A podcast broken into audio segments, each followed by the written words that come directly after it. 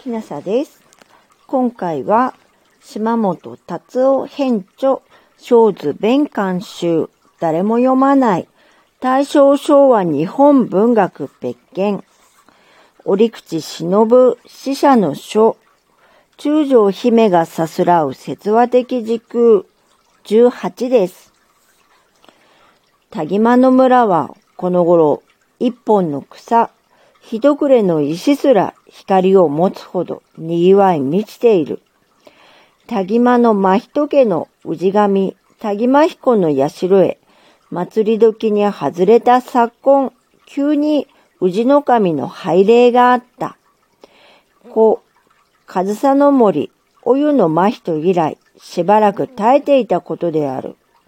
その上、もう二三日に迫った、初月の1日には、奈良の宮から、直使が来向かわれるはずになっていた。田島市から出られた大夫人のお海申された宮の御代に改まることになったからである。次女たちは奈良の都の噂をする。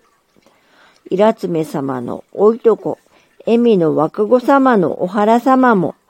田島の真人のお出じゃげな。恵美の見立ちのおじぎみの世界、見るような世になった。兄子をそちの殿に落としておいて、ご自身は乗り越して、内装の大使の、とおなり、上りのお心持ちはどうあろうのこうした恵美の押しかつけや、田島の真人一族の一時の華やぎの行く末を、イラツメやムサの乳母は知らない。この章では、イラツメが奈良の屋敷から取り寄せた高旗を伊織堂に据え、次女たちから習って旗を折り、この旗を折り上げて、はよあの素肌の恩義を覆ってあげたいと一心に折り続ける。疲れてまどろんだ夢に現れた田島語り部のオーナーの助言を得て、旗折りは進んだが、その夢の中で語り部のオーナーは、四月彦は雨の若彦だと言い、天の日に矢を追いかける。しかし、極みなく美しいお人でござりましたがよ。切りはたり蝶々、それ、早くおらねば、やがて岩床の凍る冷たい冬が参りますがよ。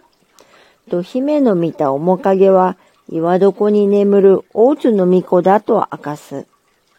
イラツメは五反の美しい布を織り上げ、それを立ったり縫ったりして、写しよの幾人にも当たる大きな体に合う衣を作ろうと苦心惨憺する。ある暖かい昼のこと、薄暗いいおりの中でうっとりしていると、語り部の天の幻が近寄ってきた。天は布をカビシロのように縦横に立ち、ついで、そのまま身にまとえるように紐をつければ、総ギャリになるし、紐を解けば夜の襖になると教える。